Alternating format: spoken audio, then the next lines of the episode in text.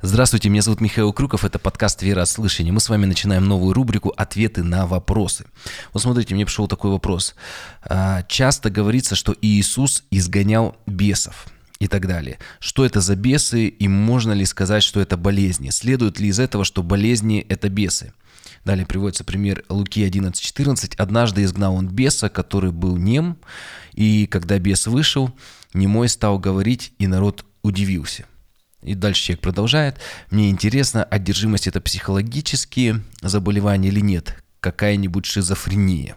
Вот вопрос заканчивается. То есть, еще раз, как итог, э, физические болезни э, может быть причина одержимость бесовская и психологические расстройства. Какая причина? Это болезнь или это одержимость? Э, смотрите, я думаю, что многие знают, что у психологических заболеваний есть несколько причин. Первое это физиологические причины. Например, психологическая болезнь появилась вследствие наследственности, возможно, кто-то болел из родственников, или же, например, из-за физиологической травмы. Это тоже э, может влиять на разум. Также может внешняя среда, экология, какие-то химические процессы в организме человека. Во-вторых, причиной каких-то вот психологических расстройств, э, заболеваний могут быть, они вызваны такими внешними факторами, которые могут воздействовать на психику человека. Например, если люди, которые пережили тяжелые жизненные ситуации, трагедии, люди, которые вследствие этого замкнулись, или люди, пережившие психологическое давление со стороны других людей, могут впоследствии получить, э, вот, приобрести какое-то психологическое расстройство. И третье, как мы читаем в Библии, есть э, множество примеров э, в Новом Завете, что физическая болезнь или психологическое, психическое расстройство может быть вызвано духовной одержимостью бесами. Вот такая одержимость может и не иметь физиологической или психологической ну, какой-то вот причины внешней, что человек вроде бы приходит к врачу, например, как вот э, нем, э, немой человек, вроде он может говорить, а никакой проблемы нету но при этом он не говорит, потому что это вследствие одержимости. Поэтому что самое важное для нас в этом вопросе?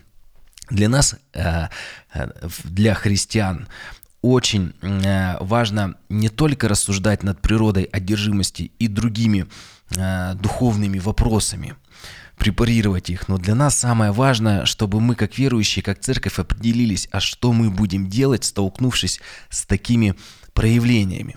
Часто христиане концентрируются, э, пытаясь дать полный ответ какому-то духовному по проявлению.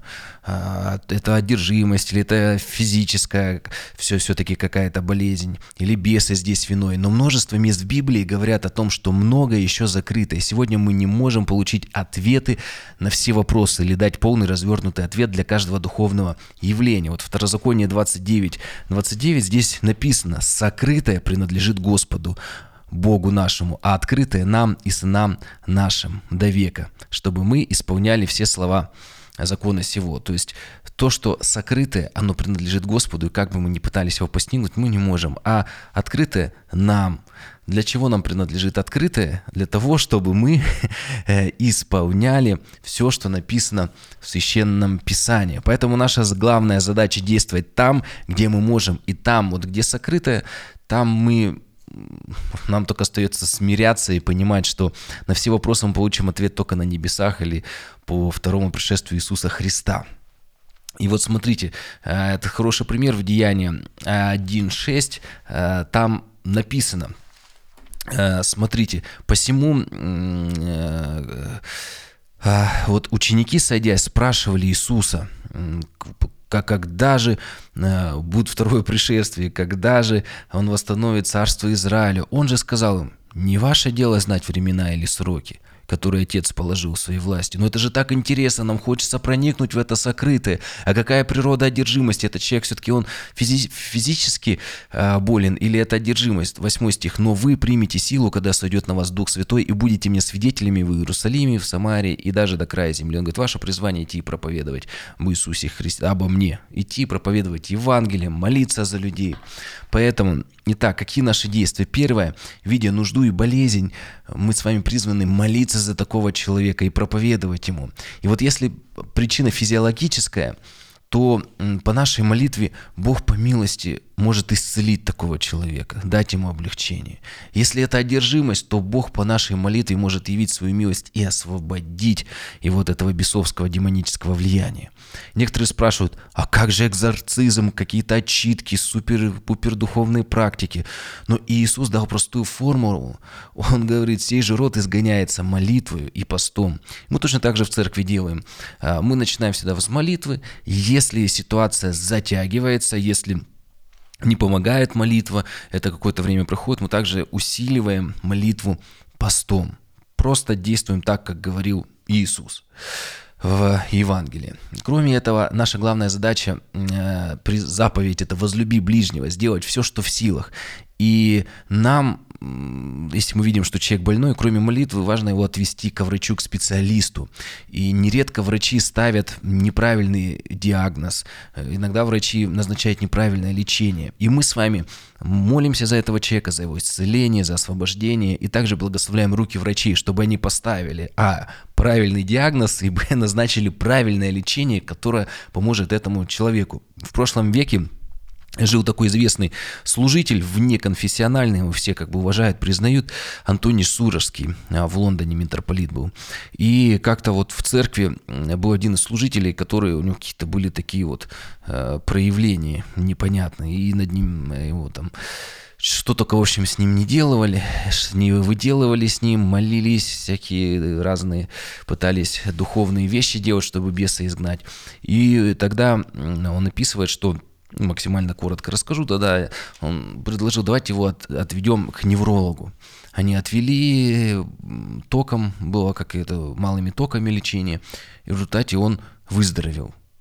И мы видим, что мы как церковь призваны и молиться за такого человека, и попытаться как-то его отвести к врачу, помочь. Может быть, его медицина может помочь. Поэтому, какой бы ни была причина, мы как христиане имеем универсальный ответ на э, этот вызов. Мы призваны молиться за такого человека и по силам помочь ему, возможно, помочь обратиться к специалисту. А Бог всезнающий, по нашей молитве он уже может исцелить, освободить или направить нужного специалиста, или опять же нужного специалиста Бог может направить, э, назначить правильные анализы, потом поставить правильный диагноз, назначить лечение. Ну и кроме этого у нас с вами есть великое поручение, как мы сегодня с вами читали, идти и проповедовать до края земли. И важный вопрос, а спасен ли этот человек? А знает ли он Иисуса Христа? Да, бывает очень непросто людям с психологическими расстройствами проповедовать, но это важно делать, потому что бывают случаи, я думаю, вы слышали о них даже, когда вот э, люди с расстройствами, больные люди, когда они принимали Иисуса Христа своим Господом и Спасителем, то их состояние значительно улучшалось. Поэтому молись и помогай. Мы не знаем точно до конца природу заболевания у каждого э, конкретного человека, но мы как церковь можем не разбираться, это одержимость или это все-таки э, физиологические э, причины или там психологические проблемы, при причины вызвали это. Мы с вами призваны служить таким людям, молиться за них, чтобы Бог их исцелил по нашей молитве, освободил или назначил правильное лечение через руки врачей. Вот, поэтому, ну и, конечно же, проповедовать им об Иисусе Христе. Я верю, если мы будем такими верующими, такой церковью, то э, Конечно, хорошо порассуждать над такими вопросами, но самое главное действовать. Как Иисус сказал, не ваше э, дело врать, не ваше дело знать времена и сроки. Э, сокрытое принадлежит Господу. Почему? Ну, смиряемся, он вседержитель, он творец, он устанавливает правила и порядки. Мы, как написано, может ли творение сказать Творцу, зачем ты меня таким создал? Горшок сказать горшечник. Ну, вот такие правила, так вот Господь создал. Поэтому подписывайтесь на канал э, Вера от слышания, на подкаст. Э, оставляйте, пожалуйста, свои комментарии, лайки, пишите вопросы, буду рад на них ответить. Также э, на сайте подкастмк.ком есть ссылки на все ресурсы, на аудио, на видеоверсию подкаста. Там же есть возможность поддержать этот подкаст. Указаны способы. Благословений.